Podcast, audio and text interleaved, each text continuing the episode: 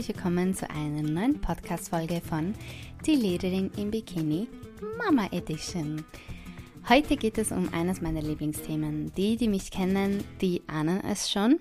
Was könnte es wohl sein? Sex und Sexualität. Und zwar ähm, vorwiegend, aber nicht nur, geht es um Sex und Sexualität nach der Schwangerschaft und Geburt. Ich spreche da mit äh, Magdalena Heinzel darüber. Sie ist die Fachperson heute in unserem Podcast. Und zwar hat sie einen eigenen Instagram-Account, einen Podcast und eine Homepage, die allesamt sexologisch heißen. Sie macht wundervolle ähm, und wichtige Aufklärungsarbeit auf allen, allen ihren Kanälen und ich folge ihr unheimlich gerne, weil man von ihr so viel lernt. Zum Beispiel, ein Beispiel von vielen ist, dass Kinder sexuelle Wesen sind. Einige von euch wissen das bestimmt bereits, andere, bei anderen sträuben sich jetzt die Nackenhaare. Was? Kinder und Sex? Ähm, verständlich diese Gedanken, denn man möchte grundsätzlich nicht Kinder mit Sex in Verbindung bringen, weil, wie später in der Folge Magdalena auch sagt, Sex in der Gesellschaft heutzutage immer noch als etwas Negatives, als etwas Schmutziges ähm, bewertet wird, was man am besten irgendwie verstecken soll. Und da möchte man natürlich dieses Thema nicht mit Kindern in Verbindung bringen. Aber eben, wie Magdalena später in der Folge erklärt, sind auch Kinder sexuelle Wesen und das ist auch richtig und wichtig so, dass man das auch anerkennt. Und äh, ja, darüber werden wir heute reden, aber über noch ganz vieles mehr. Ich habe ursprünglich geplant, dass es eine Folge wird über Sex und Sexualität nach der Schwangerschaft und Geburt, aber es ist ein so wichtiges Thema, so ganz generell, dass wir es breit geöffnet haben und Magdalena hat uns in dieser Folge mit so viel Wissen bereichert. Ich freue mich richtig, wenn ihr dann bald reinhört. Und verspreche euch schon mal, es wird nicht die letzte Podcast-Folge mit Magdalena sein, denn wir haben eine weitere Podcast-Folge später dieses Jahr geplant. Aber bis dahin wünsche ich euch ganz viel Spaß mit dieser Podcast-Folge mit Magdalena Heinzel. Heute sind wir gar nicht zu zweit, wir sind zu dritt, denn Nerea ist hier auch mit dabei. Sie schläft tief und fest und bekommt gar nichts mit, denke ich mal. Aber ähm, ja, das ist meine allererste Podcast-Folge nach der Babypause, die ich aufnehmen wow. darf. Ja, gell? Und ähm, ja, und ich bin mega happy, dass ich sie mit dir aufnehmen darf. Ja, da freue ich mich ja gleich noch viel mehr. Danke dir, voll schön. Magst du gleich zu Beginn mal erzählen, wer du bist, was du machst? Weil, weißt du, ich habe ein Feedback erhalten ähm, vor der Babypause, kurz bevor ich in die Baby Babypause gegangen bin. Und da hat äh, eine Followerin gesagt, ich soll meine InterviewpartnerInnen mehr reden lassen. ich rede ja selber voll viel und gerne. Aber ich sage, okay, ich muss mir das zu Herzen nehmen. Also kannst du schon mal beginnen. Du kannst alles über dich erzählen, was du möchtest, was du machst, warum du das machst. Sehr gerne. Sehr gerne. Aber das kenne ich und ich finde, das ist ja auch was Schönes, dieses Gespräch miteinander. Ähm, genau, grundsätzlich, ähm, ich bin Magdalena, Magdalena Heinzel. Ich sitze jetzt gerade in Linz in Oberösterreich und in meiner eigenen Praxis. Ich bin hauptberuflich Sexualpädagogin und Sexualtherapeutin. Und das jetzt seit, also Sexualpädagogin sicher schon seit ähm, vier, fünf Jahren. Und ähm, Sexualtherapeutin, also sexualberaterisch arbeite ich seit ungefähr zwei Jahren. Und habe eben damals im Lockdown, im ersten Lockdown, habe ich sexologisch gegründet, weil es mir einfach ein Herzensanliegen ist, dass Menschen sexuelle Bildung bekommen, egal wie alt sie sind egal äh, wie viel Geld sie haben, weil es ist halt trotzdem, Sexualtherapie ist eine Kostenfrage, weil das wird bei uns auch nicht von den Kassen übernommen, weil Sexualität so ein Luxusproblem ist. Ähm, tatsächlich oh, wow. wissen wir, dass es kein mhm. Luxusproblem ist. Wir wissen zum Beispiel auch aus Studien, dass Menschen, die an Krebs erkrankt sind ähm, und zufrieden sind mit ihrer Sexualität, eine höhere Wahrscheinlichkeit haben zu überleben als welche, die das nicht sind. So viel zum Thema Luxusproblem. Also es gibt schon mhm. Studien. Und ähm, wie ich dazu gekommen bin, das ist immer so eine lustige Frage. Ich habe damals nach der Matura, und da habe ich ganz viel künstlerisch gearbeitet, also ich habe damals klassischen Gesang auch maturiert und wollte eigentlich Schauspielerin und Musikerin werden. Und äh, mein Papa hat dann immer gesagt, lern noch was Gescheites, also Ärztin oder Juristin, das hätte ihm gefallen. Und ähm, ich habe dann nach dem nach der Schule bemerkt, ich möchte gern was machen, was praktisch ist. Mhm. Und habe dann soziale Arbeit studiert, weil ich wusste, ich will mit Menschen arbeiten, aber ich kann dir noch nicht genau sagen, wie und, und was und wo und fand das eine gute Grundausbildung und da war es das, also es war auch das Richtige für mich und das Spannende war, jedes Mal, wenn das Thema Sexualität aufgetaucht ist, egal in welchem mhm. Kontext, sind alle durchgedreht. Ja, also es war mhm. totaler Stress und alle waren nur noch unprofessionell und es wurde sofort persönlich und ich dachte so, ey, das können wir besser. Also das kann es echt nicht sein. Habe mich dann zur Sexualpädagogin ausbilden lassen, mittlerweile auch Trauma- und Theaterpädagogik, weil Trauma ganz häufig leider auch mit dem Thema Sexualität korreliert oder zusammentrifft. Mhm. Ähm, habe dann im Kinderschutzzentrum gearbeitet und Prävention von sexualisierter Gewalt gemacht und eben sexuelle Bildung und habe gemerkt, wir kriegen ganz, ganz häufig diese negativen Bilder von Sexualität mit. Mhm. Aber eigentlich werden wir, also quasi schützt dich vor sexuell übertragbaren Infektionen, daran könntest du sterben und werd mhm. ja nicht zu früh schwanger und überhaupt und du könntest auch mhm. vergewaltigt werden oder sexuell missbraucht werden und das mhm. sind alles mhm. super negative Sachen. Mhm. Aber niemals erklärt uns jemand, ähm, wie kannst du eigentlich Sexualität leben, die für dich angenehm ist, die für dich lustvoll ist, die dir Spaß macht, die dir was gibt, ähm, wo du dich nochmal besser spüren kannst. Und das ist quasi das, was ich jetzt versuche mit sexologisch zu machen auf Instagram, in meinem Podcast, aber natürlich auch auf TikTok und in meinen Beratungsgesprächen. Und du machst genau. das mega gut. Also, wer dir nach diesem Intro dann nicht folgt, dann weiß ich also auch nicht. Danke. Das freut mich sehr. Naja, das ja. hast du wirklich ähm, schön gesagt. Das habe ich mir gar nicht so überlegt, dass man eher negative Sachen mit ähm, Sex und Sexualität assoziiert. Und das, obwohl ich ja auch eine traumatische Erfahrung gemacht habe. Mhm. Ähm, das stimmt. Stimmt, da hast du recht. Was mir natürlich klar ist, ist, dass ähm, Sex, das ganze Thema rund um Sex und Sexualität halt auch immer noch sehr schambehaftet ist. Siehst du das auch so? Ja, leider. Also ich finde, es wird immer mehr, also es kommt mehr in den Mainstream, aber auf individueller Ebene merke ich nach wie vor, dass diese Glaubenssätze von Sexualität ist was Schmutziges, das darf man nicht machen, das ist was mhm. Verpöntes, vor allem für Frauen. Mhm. Ähm, weil wenn Männer sexuell aktiv sind, ist das ja akzeptiert, aber wenn Frauen sexuell genau. aktiv sind, vor allem mit mehreren ähm, Menschen, dann ist es äh, mhm. äh, verpönt. Also das ist schwierig. Ja, genau. Also ich muss auch sagen, so, so, solche Glaubenssätze das hatte ich auch ganz lange in mir drin. Ich habe zum Beispiel früher auch in, der, in den Jugendjahren, hat man dann auch gerne mal, ich weiß nicht, ob das in Österreich auch so ist, hat man einer Frau, die sexuell sehr aktiv ist, ähm, hat man dann Dorfmatratze gesagt. Ja, bei uns Und auch. heute schäme ich mich so krass für für diesen, ja, für diesen Gedanken, dass ich, ich habe es nie ausgesprochen selber, aber ich habe es auch gedacht, habe auch gedacht, oh mein Gott, die hat keinen Respekt verdient irgendwie so, weil die macht das, das und das. Und das ist halt total, also Entschuldigung, das ist halt total scheiße. Ja, voll, aber so sind wir sozialisiert. Also ich finde, da kann mhm. man oft gar nicht so viel dafür, weil das ist das, was mhm. wir von überall mitbekommen und was wir so verinnerlichen. Das ist ja das Fiese. Mhm. mhm. Absolut. Absolut. Und wie bekommt man das wieder weg? Wie bekommt man solche Glaubenssätze weg? Mit, ähm, also zuerst müssen sie einem einfach mal bewusst sein, diese Glaubenssätze. Mhm. Viele haben ja gar nicht bewusst, dass da Glaubenssätze dahinter stehen. Und dann ist es gut, wenn, wenn man sie nicht wegmachen will, weil je mehr man etwas nicht möchte, umso mehr fokussiert man sich drauf, sondern wenn man dem entgegen positiv formulierte Glaubenssätze stellt. Zum Beispiel, ich darf meine Sexualität frei ausleben und so, wie ich möchte und so, wie es mir gut tut. Mhm. Und diese Glaubenssätze, das braucht Übung und wir wissen, unser Körper lernt durch Wiederholung, auch unser Gehirn lernt durch Wiederholung, das ist jetzt quasi dann Hirnforschung.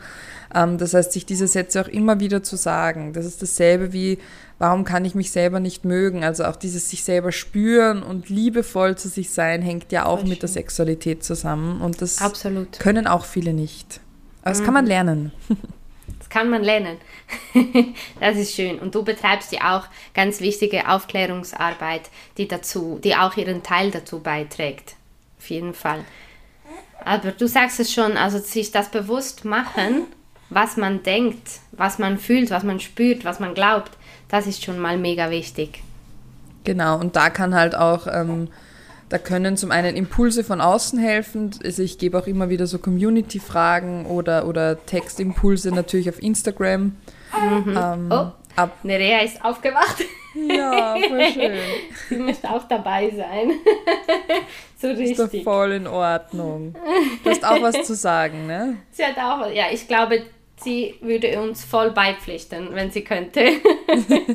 ja, sagen, ohne Sex gäbe es mich gar nicht. Das ist super, dass das gibt. Ja, genau. genau, genau. Ja.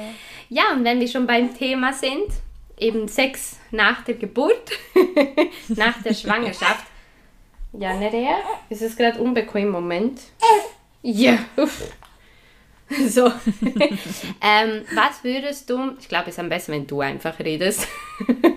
was würdest du Frauen empfehlen, die, ähm, die sich schämen, nach der Schwangerschaft bzw. nach der Geburt wieder sexuell aktiv zu sein? Weil ich habe jetzt mehrmals aus der Community herausgehört und gelesen, dass ganz viele Frauen wirklich Mühe haben, ähm, wieder den Zugang zur Sexualität zu finden. Einfach, weil sie das Gefühl haben, ich bin jetzt Mama. Ähm, ich muss Mama sein. Und viele Frauen vergessen bewusst oder unbewusst, dass sie halt neben der Mama-Rolle halt auch noch was anderes sind. Auch ein Mensch, eine Frau zum Beispiel. Oder ähm, einfach auch eine Person, die ihre Sexualität ausleben darf. Mhm. Ja, also es ist das ist was, was ganz viele Menschen begleitet. Darüber wird ja auch nicht gesprochen. Also mhm. auch wie sich die Sexualität beziehungsweise vor allem auch dieses eigene Körperbild, vor allem schon während einer Schwangerschaft, aber natürlich auch danach verändert. Mhm. Und äh, ich meine, einen, einen neuen Menschen im Leben zu haben, ein eigenes Kind zu haben, das, mhm. das stellt erstmal alles im Außen auf den Kopf. Und da sind natürlich Total. ganz andere äh, Grundbedürfnisse oft auch da. Und mhm. ich finde, was, was ich ganz, ganz wichtig finde an der Stelle auch zu sagen, ist, dass es so unterschiedlich und so individuell ist. Also es gibt Menschen, die haben acht Wochen danach oder sechs Wochen nach der Geburt schon wieder Lust auf Sex. Sex mhm. mit sich mhm. selbst, aber auch Sex mit dem Partner oder der Partnerin. Und das ist total in Ordnung. Und es gibt Menschen, die sagen ein Jahr später noch, äh, pff, ich, ich tu mir schwer oder ich habe auch noch gar keine Lust. Und ähm, zum Problem wird es ja immer nur dann, wenn die Person selber sagt, für mich ist das gerade eigentlich ein Problem, ich hätte das gern wieder. Und dann kann man schauen, wie kommt man selber zum Beispiel wieder in die Lust. Weil ganz mhm. häufig hat man einfach keine Zeit, um überhaupt in dieses Genießen wiederzukommen weil man ja. ist so mit dem Gedanken die ganze Zeit beim Kind, ist das Kind versorgt, passt, alles ja. geht's eh allen gut und, und, und kriege ich genug Schlaf und dann sind halt Grundbedürfnisse wie Essen, Duschen, sage ich jetzt mal, und, und, und Schlafen wichtiger als, als Sex. Mhm. Oder Magdalena, manche, ja. du hast kein Kind, gell? Nein, ich habe keine Kinder. Ich habe zwei Katzen, sprichst, aber das du, genügt. aber du sprichst, als hättest du ein Kind. Also sprichst mir gerade aus der Seele. Ja. Mach nur weiter. Genau so ist es. ja, also ich habe halt einfach auch ganz viele Mamas bei mir in Beratung und auch ganz ja. viele Freundinnen, die schon Kinder haben. Und da kriegt okay. man das halt dann auch äh, natürlich live mit. Mhm. Ähm, und das sagt sich immer so leicht, nimm dir Zeit für dich, aber das ist eine schwierige Kunst, vor allem wenn man Kinder hat. Ja. Ähm, ja. Vor allem dann auch ohne schlechtes Gewissen. Das ist was, was genau. du ja genau. auch schon angesprochen hast. Ja. Mhm. Mhm. Also ich kann auch ganz kurz da äh, von mir erzählen. Ich wüsste nicht, ja, nicht, ja. ich wüsste nicht, wann ich genau Zeit nehmen soll, um mich um meine sexuellen Bedürfnisse zu kümmern. Also es ist total schwierig, weil ich ja auch, ähm, sie ist jetzt jetzt, wo wir die Podcast-Folge aufnehmen, heute haben wir den 9., gell? Oder den 10.? Nein, den 9. November. Ja, den 9., genau. genau, jetzt ist sie ähm, zweieinhalb Monate alt. Muss ich auch sagen, ich arbeite ja seit einem Monat wieder.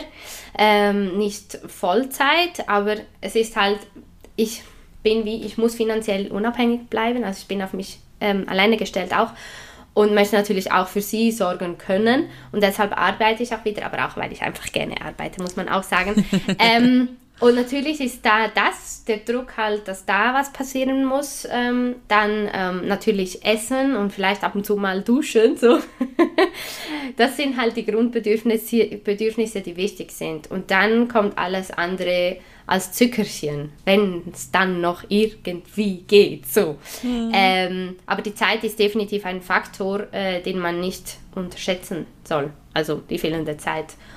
Und ähm, dann kommt eben bei ganz vielen halt auch, glaube ich, ähm, Schamgefühl, schlechtes Gewissen, ähm, äh, vielleicht auch Libidoverlust. Ist das, das auch ein Thema, ja. oder? Haben wir auch eine Followerin geschrieben. Ja, ja. Dieser Libidoverlust kommt ja ganz häufig daher, dass man, ähm, dass der Körper plötzlich beziehungsweise auch die Vagina und so plötzlich nichts mehr oder auch die Brüste plötzlich nichts mehr sind, das nur was mit, mit Lust zu tun hat, sondern da ist ein Mensch rausgekommen. Genau. Da, da ernähre ich jemanden damit. Also das ist ja ein mhm. ganz anderes Bild von unserem Körper und sich quasi trotz Mama sein oder trotz Elternsein auch wieder besinnt, man ist auch immer noch ein Partner oder eine Partnerin oder ein sexuelles genau. Wesen. Wir sind alle sexuelle Wesen, auch Kinder mhm. von Geburt an. Aber mhm. das braucht natürlich und je mehr man sich unter Druck setzt, umso blöder wird es in der Regel. Das heißt, ich würde echt empfehlen, die, sich die Zeit zu nehmen, die man braucht. Und das hängt natürlich auch davon ab, wie war meine Geburtserfahrung. Also mhm. wie habe ich meine Geburt erlebt? War das etwas... Ähm, total Feines oder, oder war das etwas, mit dem ich heute noch hadere? Weil natürlich, das, das bleibt hängen im Körper und da würde ich echt empfehlen, auch Körperarbeit zu machen. Das habe ich auch immer wieder mal, eben wenn Mütter nach Geburten kommen, die traumatisch waren ähm, oder die schwierig waren, dass man dann körperarbeitstechnisch was aufarbeitet, um quasi wieder in die Lust zu sich selbst zu kommen, weil wenn, wenn ich keine Zeit habe für Lust oder wenn mein Körper gerade absolut nichts Lustvolles ist, sondern nur etwas, mhm. das mich an etwas Furchtbares erinnert, obwohl mhm. ich diesen Menschen, der in meinen Händen ist, liebe, aber die Geburtserfahrungen sind ja oft leider wirklich nicht sehr schön ähm, und sehr wenig selbstbestimmt, ganz, ganz häufig. Und das macht es eigentlich dann aus, ähm, dann wird es oft schwierig. Und dann ist es, finde ich, auch sehr nachvollziehbar, dass man einen anderen Blick auf den Körper oder generell auf Sexualität bekommt. Mhm, mhm. Also ich habe ich hab auch ähm, zwei Podcast-Folgen ähm, in Planung, wo ich eine über die Geburt ähm, erzähle. Meine Geburt war nämlich auch gar nicht einfach. War zwar selbstbestimmt, Gott sei Dank, ähm, absolut selbstbestimmt, aber auch gar nicht easy. Also so 37 Stunden ist, äh, ist jetzt nicht recht wenig. Wow. Genau, genau. Ähm, das und eine andere Podcast-Folge, wo ich dann mit ähm, einer Dula über, ähm, über ähm, fremdbestimmte Geburten, aber auch schwierige und Geburten, also Gewalt unter der Geburt reden werde. Das sind auch zwei ganz wichtige Themen werde ich dann auch noch darauf eingehen. Aber es sind auf jeden Fall ähm, Sachen, die häufig vorkommen und die natürlich, wie du sagst, auf jeden Fall auch einen Einfluss darauf haben, wie der Körper heilt, die Rückbildung, ja. das Ganze wieder zu sich finden. Auf jeden Fall. Voll. Ja, es macht ja auch einen Unterschied, ob es Geburtsverletzungen gegeben hat mhm. oder nicht. Mhm. Ähm, beziehungsweise auch, wie geht es meinem Beckenboden? Kann ich den wieder wahrnehmen, spüren, mhm. kräftigen? Habe ich noch mhm. Schmerzen? Das sind so, und deswegen gibt es da kein Patentrezept quasi, Nein. wie das dann mhm. funktioniert, sondern es ist super individuell und mhm. es zahlt sich oft wirklich aus, jemanden zu suchen, der einen da auch wieder begleitet, zurück mhm. zu sich mhm. selbst. Schade, kannst du dich nicht aufteilen. So eine ja. Magdalena in der Schweiz und eine in Deutschland wäre voll cool. Ja, voll. ja, ähm, ich habe ich hab hier auch ein paar Fragen aus der Community. Ähm, Stell sie, ich bin total gespannt. Weißt du, ja, okay. Ähm, du hast vorhin hast du die Geburtsverletzung angesprochen. Also ich hatte keinen Dammriss, ich hatte aber einen kleinen Vaginalriss. Der hat aber auch schon irgendwie drei Wochen gebraucht, bis er dann vollständig geheilt ist oder vier sogar, ich weiß nicht mehr so genau, aber voll lange und ich hatte Hämorrhoiden. Also ich habe das Gefühl gehabt, untenrum ist einfach alles noch eine Baustelle. Also und ähm, eben jetzt sind zweieinhalb Monate vergangen und ich würde sagen, mein Körper war quasi nur der Körper alleine, also so wieder fitter oder geheilter von der Geburt, ähm, so sechs, sieben Wochen nach der Geburt. Vorher wäre eh gar nichts gegangen. Mhm. Ähm, jetzt habe ich hier eine Frage, wie lange nach Dammriss, Grad 2, ähm, mit sechs warten? Also wie lange sollte man warten, wenn man einen, einen mittelschweren Dammriss hatte. Ich, ja, genau. Also bei Dammrissen gibt es ja verschiedene Grade. 1, 2, 3. 3 ist quasi dann mhm. das, das Stärkste. Mhm. Ähm, tatsächlich kommt es darauf an, wie die Wundheilung voranläuft. Also mhm. ähm, hast du noch Schmerzen? Ja oder nein? Wie fühlt sich generell dein Körper an? Hast du überhaupt Lust? Und ich finde, wenn wir gelernt haben, auf unseren Körper ein bisschen zu achten, dann kommt die Lust von ganz alleine. Und ich denke, wenn die Lust da ist, dann sich mal vorsichtig rantasten, ist total mhm. legitim. Ähm, und das kann halt, das kann sein, dass das nach acht Wochen ist. Das kann aber auch sein, dass erst nach einem halben Jahr ist oder nach einem Jahr oder nach zwei Jahren. Das ist mhm. so individuell und nichts davon mhm. ist besser oder schlechter. Mhm. Aber grundsätzlich denke ich, dass die Wundheilung schon seine Zeit braucht, so wie du sagst. Ich würde auch sagen, sechs bis acht Wochen, wenn solche Verletzungen da waren ähm, dem Körper auch einfach Zeit geben, sich zu regenerieren oder man nennt das mhm. ja nicht umsonst Rückbildung. Und ich meine, wir haben uns quasi neun Monate darauf vorbereitet, ein Kind zu gebären. Ja? Mhm. Und dann braucht der Körper natürlich auch wieder, vielleicht nicht neun Monate, aber bitte geben wir ihm doch bitte auch etwas mehr Zeit als nur zwei ja, Wochen, um wieder, ähm, um sich zu erholen. Nicht umsonst mhm. gibt es mhm. das Wochenbett. Das ist so. Ähm, Moment, so, ups, die Verbindung war kurz weg, weil mich jemand angerufen hat. So. Äh, ähm, genau, und jetzt kommt mir aber auch in den Sinn bei dieser Frage, dass Sex ja eigentlich nicht nur ähm, die Definition innehat, dass der Penis, ich sage es jetzt einfach plakativ, in die Vagina kommt. Also Sex ist ja eigentlich so viel mehr als penetrativer Sex. Also das heißt, auch wenn man einen Dammriss hat, auch wenn man einen Dammriss hat, kann man äh, rein theoretisch schon Sex haben, weil Sex ja nicht nur penetrativer Sex ist. Genau, absolut. Also ich finde, es ist auch Sex, wenn man mit sich selber mal Sex hat. Und ich denke, ja. mit sowas zu beginnen wäre eine gute Möglichkeit, mhm. weil man spürt, man kriegt direkt das Feedback, was geht schon, was geht vielleicht noch nicht, was fühlt sich für mich gut an, brauchbar an, vor allem diesen eigenen Körper, der sich ja da gerade so verändert hat und auch wieder, wieder zurückbildet. Ähm, mhm. ähm, den auch anzunehmen, anzufassen, anzugreifen, sich zu berühren, mhm. das mhm. macht schon so einen Unterschied. Und vor allem, wenn man das selber mal rausgefunden hat, dann kann man es natürlich auch, äh, wenn man mit jemand anderem dann sexuell wieder aktiv werden will, viel besser zeigen mhm. und, und sagen, hey, das, das ist quasi angenehm für mich aktuell, das finde ich gerade nicht so fein. Mhm. Es kann ja niemand Gedanken lesen und wir müssen deswegen einfach auch drüber sprechen. Es hilft nicht. Es ist nicht so wie in den, in den Hollywood-Filmen, dass die Leute immer mit, mit Gedankenübertragung wissen, was du jetzt gerade geil oder toll oder schön findest. Das ist einfach nicht so. Mhm. Ähm, das kann niemand und ich glaube, wenn wir uns dessen bewusst sind, dann kann Sexualität auch wieder lustvoller werden für alle. Mhm. Also würdest du schon sagen, dass Self-Sex, also mit sich selbst mal beginnen, schon ähm, auch sehr wichtig ist und auch sinnvoll? Ja, also total. Kann, kann ich auf jeden Fall auch bestätigen. Ähm, ich habe auch zuerst mit mir selber angefangen. Ja. Einfach weil ich gesagt habe, ich muss mal schauen, was geht, was fühlt sich wie an, ähm, wie fühlt sich mein Körper an und was hat es auch für Auswirkungen dann auf meine Seele quasi ähm, je nachdem, was ich dann tue. Oder ja. dann gibt es nicht so eine, ja, dann ist mein Partner quasi und ich, wenn wir dann beginnen, ist nicht wie ins kalte Wasser werfen, so. Weil ich habe ja schon ein bisschen Vorerfahrung, ein bisschen ausprobiert und mhm. weiß jetzt, was tut mir gut. Und das kann sich aber auch ändern.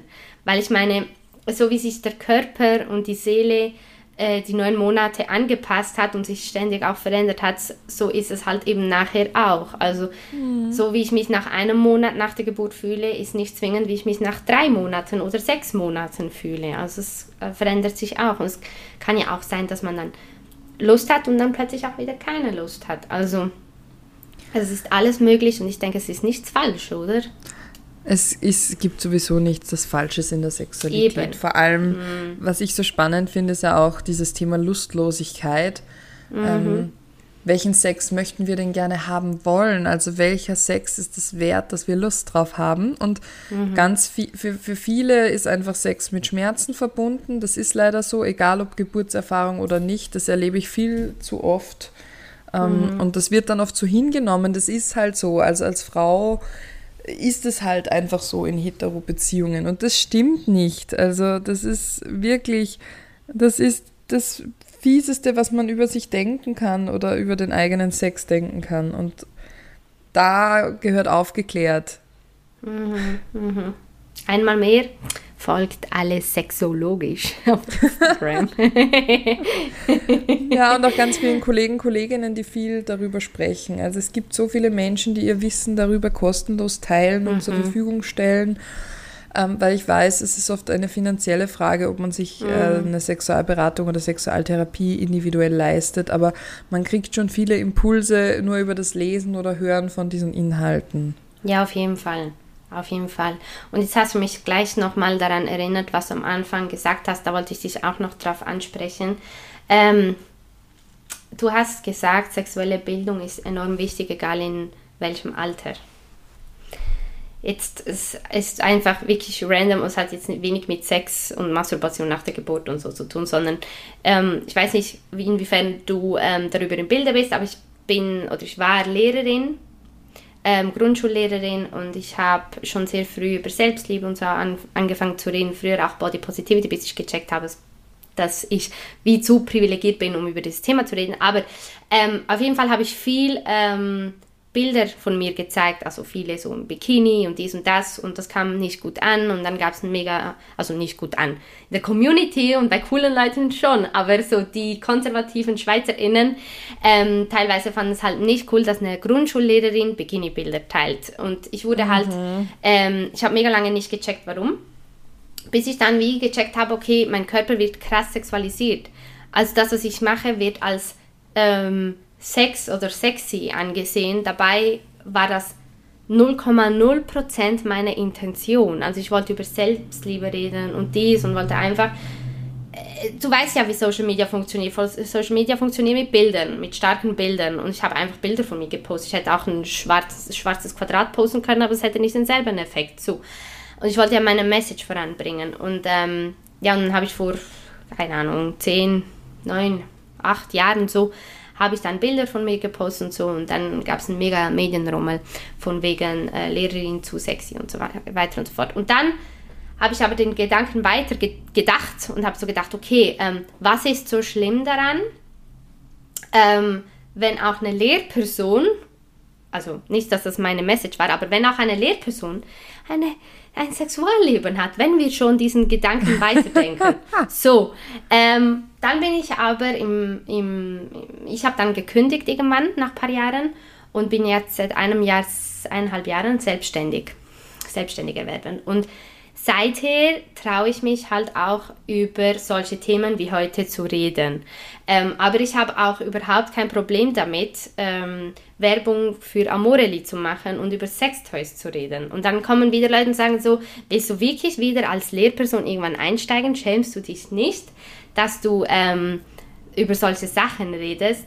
Oder noch ein anderes Thema, auch als Beispiel, ähm, Prävention sexualisierter Gewalt, da bin ich auch dran mit einer Kollegin, um das ähm, in der Schule dann voranzubringen und zu mhm. thematisieren. Und dann kommt auch mega oft, ja, aber sind die Kinder nicht so klein, um über solche Themen zu reden. Was würdest du einfach so allgemein dazu sagen? Ab wann ist man oder ja, ab wann ist man wie so alt genug, um sexuelle Bildung zu erfahren? Oder Sexuelle Bildung sollte von Geburt an passieren, weil von Geburt an entwickelt sich die Sexualität. Genau. Und vor mhm. allem, ich meine, das, da könnt, damit könnte man eine eigene Podcast-Folge füllen zur kindlichen sexuellen Entwicklung, weil das wissen so viele nicht. Es wird nicht gelehrt. Auch bei mhm. pädagogischen Berufen wird es nicht bedacht. Und die sitzen dann alle bei mir in den Ausbildungen oder in den Fachfortbildungen und, und sind so dankbar, weil sie jetzt endlich Handwerkszeug kriegen, wie sie damit umgehen. Zum Beispiel, mhm. ähm, äh, was machen Kinder, wenn, also was soll ich tun, wenn mein Kind masturbiert? Das sind dann ja meistens Kinder, die von uns außen als Erwachsene als sexuell auffällig eingestuft werden, was natürlich auch total mhm. ähm, stigmatisierend auch ist. Ähm, aber zum Beispiel masturbieren ganz viele Kinder einfach, um Druck abzubauen, um Stress abzubauen, zum Beispiel auch vom mhm. Schlafen. Ähm, dann erleben wir ganz häufig dieses Wetzen oder dieses sich wo dagegen drücken. Vielleicht äh, mhm. könnt ihr euch auch selber noch daran erinnern. Also ich meine, mhm. wir Erwachsenen verdrängen das ja oft sehr gut, aber Kinder sind da viel subtiler und ich denke, wenn wir Menschen von Geburt an besser begleiten könnten in ihrer sexuellen Entwicklung, und das bedeutet nicht, dass ich einem dreijährigen Kind erklären muss, wie Sex funktioniert, sondern mhm. da geht es darum, dass die Körperteile benennen lernen, dass sie ihren Körper spüren lernen, dass sie ihre Emotionen wahrnehmen können und nicht nur sagen können, mir geht's gut oder schlecht, sondern was mhm. passiert gerade in meinem Körper, wie zeigt sich das körperlich, aber auch soziale Regeln, so im Sinne von Masturbation ist gut und fein, aber nicht, wenn Oma und Opa zum Mittagessen auf Besuch mhm. kommen oder so. Also das sind ja, mhm. das sind mhm. soziale Regeln, die müssen wir ihnen mitgeben. Ich weiß, ich denke mir so oft, wir formulieren alles an Regeln in unserer Gesellschaft, aber für Sexualität nicht. Und natürlich mhm. nehmen Kinder alles in den Mund, schlecken alles ab, stecken alles überall wo rein, einfach weil sie das so spannend finden. Und auch mhm. dieses sich selbst berühren an den Genitalien, das erzeugt so ein Kribbeln und diese Erektions- und Erregungsfähigkeit ist von Geburt an da. Erektionsfähigkeit mhm. sogar ab der 16. Schwangerschaftswoche, das weiß man. Oh, krass. Also das wow. ist was, was ganz, ganz früh quasi schon mhm. da ist. Ah, das und, wusste ich nicht.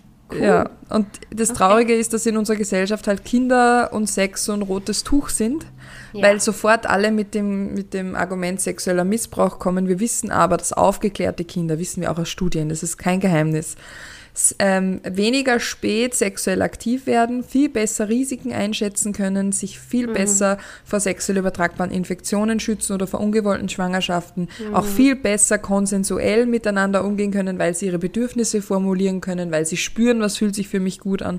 Und die holen sich auch, wenn ihnen jemand was tut, was nicht in Ordnung ist, viel schneller Hilfe, weil sie spüren, das passt nicht und mein mhm. Körper ist es wert. Ähm, und das sind alles Sachen, die in der sexuellen Bildung halt mit drin sind.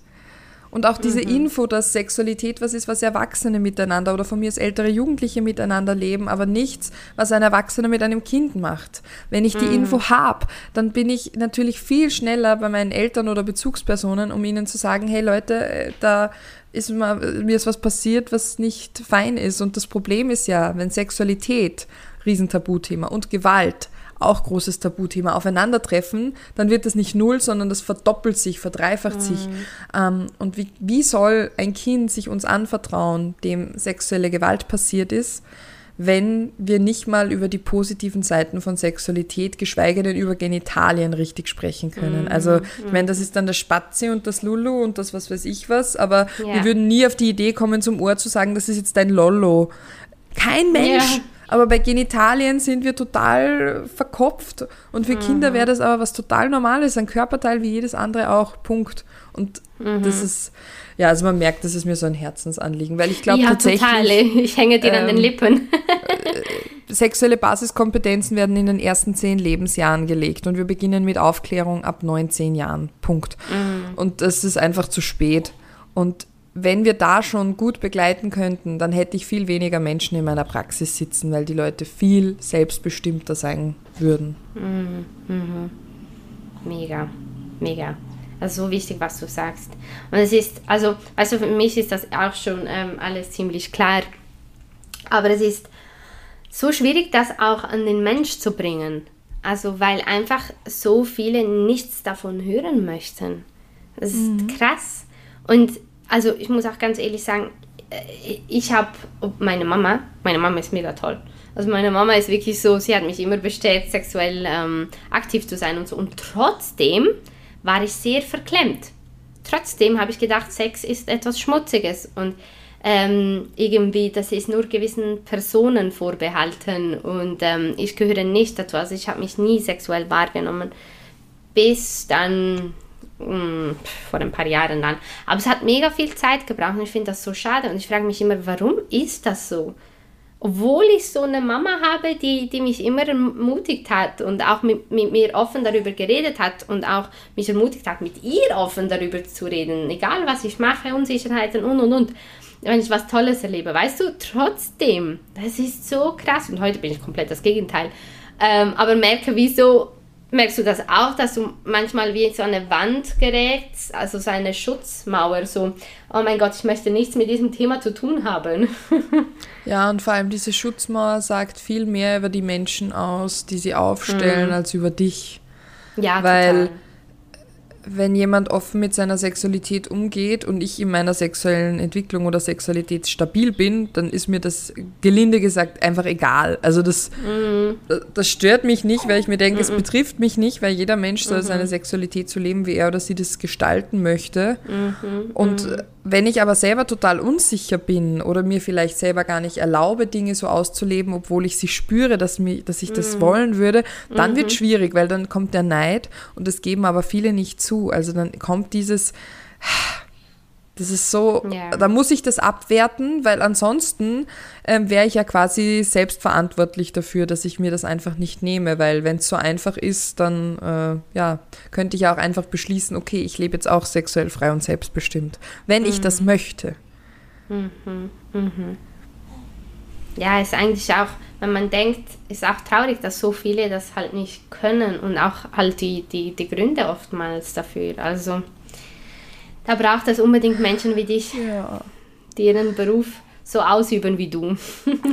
das freut mich. Ähm, ich habe da noch zwei, drei Fragen, wenn es passt.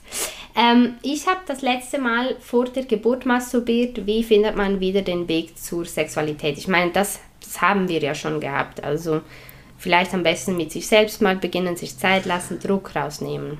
Ja, und vor allem Oder? auch so ein bisschen in die Lust zu kommen wo kann ich denn im Alltag genießen? Kann ich denn genießen, wenn ich zum Beispiel frisches Gebäck rieche? Kann ich es genießen, ein warmes Bad zu nehmen oder eine heiße Dusche? Was, mhm. was kann ich denn im Alltag genießen? Oder mhm. die, den Spaziergang an der frischen Luft, was auch immer.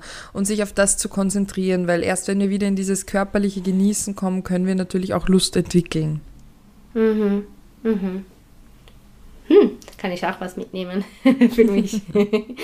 Und was aber machen, wenn man selber als Mama wieder Lust empfindet, wieder beginnen möchte, aber der Partner irgendwie plötzlich keine Lust hat. Und die Geburt ist jetzt bei meiner Followerin schon acht Monate her. Mhm. Das heißt, ähm, seit acht Monaten hat der Partner keine Lust. Das Spannende wäre ja zu wissen, hat er Lust auf Masturbation? Mhm.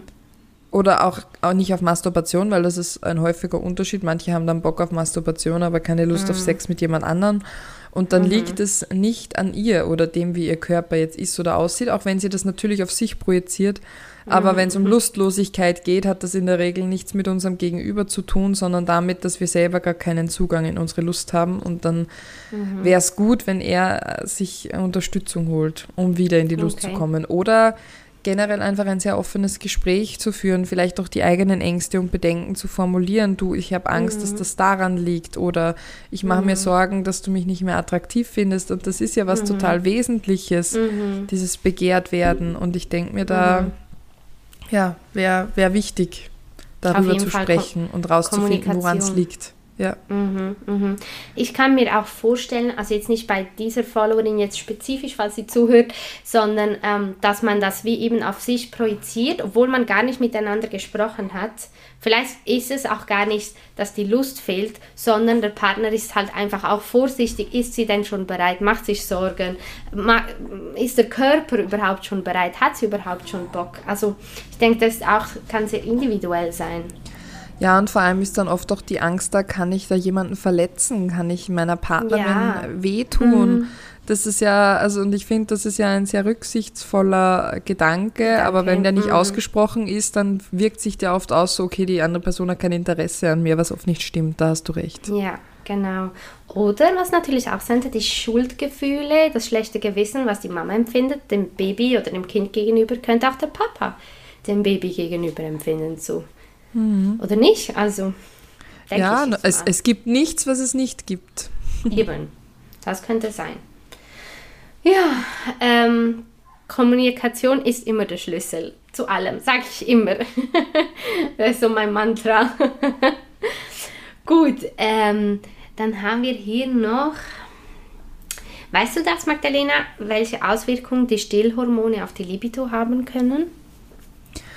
Ähm, das ist sehr unterschiedlich auch wieder. Also okay. vor allem, weil natürlich die, die Hormone oder die hormonelle Zusammensetzung auch wieder sehr individuell ist und vor allem auch diese Stillhormone ja mhm. auch ähm, von, von, der, von der Woche, wie alt das Kind ist, auch abhängen. Wir wissen ja zum Beispiel auch, mhm. dass die Muttermilch andere Stoffe drin hat, genau. ähm, dass wir gar nicht abpumpen brauchen und das für vier Wochen aufheben, weil da braucht unser Kind ganz andere Nährstoffe und so. Also das ist ja total interessant, mhm. was unser Körper eigentlich alles macht. Das heißt, es mhm. kann natürlich Phasen geben, Wobei ich würde es tatsächlich, ich glaube, die Hormone sind einer von 20 verschiedenen Möglichkeiten, warum man Lust mhm. hat oder Lust nicht hat. Mhm. Mhm. Sehe ich auch, habe ich auch gedacht. Ähm, ja, dann haben wir noch eine letzte Frage hier. Moment. Ähm, so, eine letzte Frage. Verändert sich nach einer vaginalen Geburt das Gefühl für den Mann? Also das denke ich nicht. Sie hat dann in Klammern Ausleihen geschrieben. Ich glaube, das ist ein ja, Mythos. Das ist ein riesengroßer Mythos und Mythos. der hält sich halt auch mhm. wacker, muss man ehrlich sagen. Echt? Ähm, natürlich mhm. braucht der Körper eine gewisse Zeit, weil ich meine, unsere Vagina ist ein Muskelschlauch. Mhm. Ein Muskel kann sich ausdehnen, gerade wenn eine vaginale Geburt war mit dem Kopf und so. Und er braucht natürlich wieder auch ein bisschen Zeit, wieder sich zurückzubilden. Mhm. Aber ein Muskel mhm. kann nicht ausleiern. Es kann auch ein Oberarmmuskel nicht ausleiern. Ja? Mhm. Ähm, das bildet sich zurück. Unser Körper braucht nur ein bisschen Zeit. Und wenn er sagt, er spürt nichts, dann liegt es nicht an deiner Vagina, egal wie viele vaginale Geburten du hattest, sondern dann liegt es an seiner Spürfähigkeit des Penis und dann muss er daran arbeiten. Okay. So ist es. Also das okay. tut jetzt manchen vielleicht weh, wenn sie das weh. hören, aber es ist so. Mhm. Dann mhm. liegt es an deiner Spürfähigkeit, weil ansonsten, also es liegt nicht an der Vagina, es liegt wirklich an der Spürfähigkeit des Penis. Okay. Okay, das heißt, etwas weniger, was die Frau dann machen muss, dafür sorgen muss.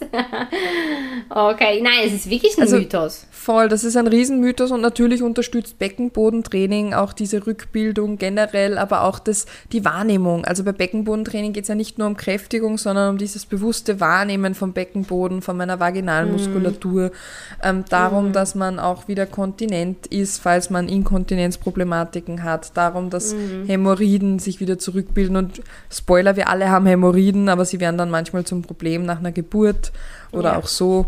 Ähm, das mhm. ist dann mhm. sehr unterschiedlich, aber wichtig, weil es auch so ein Tabuthema ist, holt euch da Hilfe und sprecht mit jemandem drüber. Und es gibt so tolle Übungen, die man im Alltag mit Kind gut machen kann. Oder auch einfach dieses Beckenboden freundlich durch den Alltag gehen. Da mhm. musst du mhm. keine spezielle Übung machen, sondern da schaust du einfach gut, wie hebe ich richtig, wie bücke ich mich mhm. richtig runter, um mein Kind mhm. hinzulegen und so. Das sind so viele Dinge, die wir im Alltag machen. Oder richtiger Toilettengang. Das hängt da mhm. alles mit zusammen.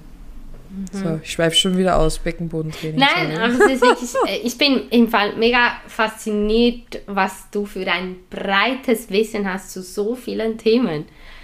Wahnsinn. Also Kompliment. Danke, das freut mich.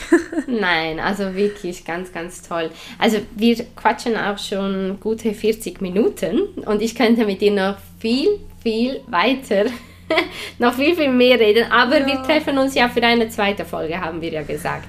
Ja. Bei dir es dann um was ganz anderes geht. Mhm. Mhm. Verraten wir jetzt noch nicht. Aber ähm, ja, also ich würde sagen, bevor wir so langsam einen Abschluss finden, möchtest du noch etwas sagen, etwas loswerden, vielleicht auch für Mütter, die eben ähm, entbunden haben, vielleicht ein bisschen Mut brauchen oder ja. Also ich glaube, das brauchen alle Menschen, dieses du bist gut, so wie du bist, du bist oh, ja. wert, geliebt zu mhm. werden, fein behandelt zu werden, egal was du leistest oder nicht leistest und du bist keine Versagerin, auch wenn man manchmal das Gefühl hat, ich schaffe das alles nicht, ich kriege das nicht mhm. hin. Mhm. Das ist ganz normal und das ist total in Ordnung und äh, du bist einfach aus dem Grund schon, schon mega, weil du da quasi einen Menschen in dir herumgetragen hast, neun Monate, mhm. und der jetzt dann auf der Welt ist. Und das ist natürlich eine Verantwortung, aber auch gleichzeitig ein großes Glück, das man haben kann. Und man darf sich Hilfe holen. Also das ist so ein ganz wesentlicher. Entschuldigung, jetzt war ich kurz weg, weil jemand angerufen ja, hat. Äh, ja. Man darf sich Hilfe holen, also man darf sich Unterstützung holen und man mhm. darf, ähm, äh, man muss nicht die Supermama sein. Also ich habe so oft das Gefühl, auf Social Media haben wir so viele Supermamas, die alles unter einen Hut kriegen und die perfekte Party organisieren und das noch machen und das noch machen. Ja, gell. Du musst, also es muss mhm. die Wohnung nicht super aufgeräumt sein, es muss nicht immer deine Frisur total gut sitzen, sondern schau, was tut dir in dem Moment gut und wenn es ist, ich will jetzt zehn Minuten auf dem Sofa liegen, während das Kind schläft, dann sind es die zehn Minuten, wo du am Sofa liegst oder was auch immer, aber gönnt mhm. euch selber was, tut euch selber was Gutes, weil nur wenn es uns selber gut geht, haben wir quasi auch die Möglichkeit, ähm, ja, auch mit anderen wieder zu interagieren und mhm. auch Liebe weitergeben zu können. Und ich glaube, das ist was, was wir alle gerne möchten. Ja, auf jeden Fall. Hey, du hast das alles so schön gesagt. Und vor allem, weißt du, ich meine, das Baby, das spürt ja dann auch, ob es der Mama gut geht oder nicht. Genau. Und es ist okay, wenn es der Mama auch mal nicht gut geht. Da muss man wegen dem Ja. Baby kein schlechtes Gewissen haben. Nein. Ähm, immer wenn ich Baby sage, es, streckt es- sich mein Ja. Baby. so witzig. Aber äh, sie hat fast die ganze Folge durchgeschlafen. Ja. Jetzt ähm, will ich aber sagen, wird sie langsam ungeduldig und das ist, oh, das ist ein Zeichen. Moment. Ich wollte gerade sagen, das ist das Zeichen für das Ja. Ende. Du hast aber, Aber wunderschöne glaub- Worte gefunden. Es war voll schön mit dir. Vielen Dank und ich hoffe, dass sich alle viel mitnehmen können. Auf jeden Fall, auf jeden Fall. Ein, also wirklich ganz wertvoll, was du machst. Und deshalb zum dritten Mal, alle guten Dinge sind drei, folgt ihr unbedingt. du machst wirklich ganz, ganz tolle Arbeit. Das freut mich. Du auch. Also ich folge dir auch sehr gerne. Dankeschön. Also dann würde ich sagen, bis zur nächsten Folge. Bis zur nächsten Folge und alles Danke, Liebe. Magdalena. Tschüss. Tschüss, Magdalena.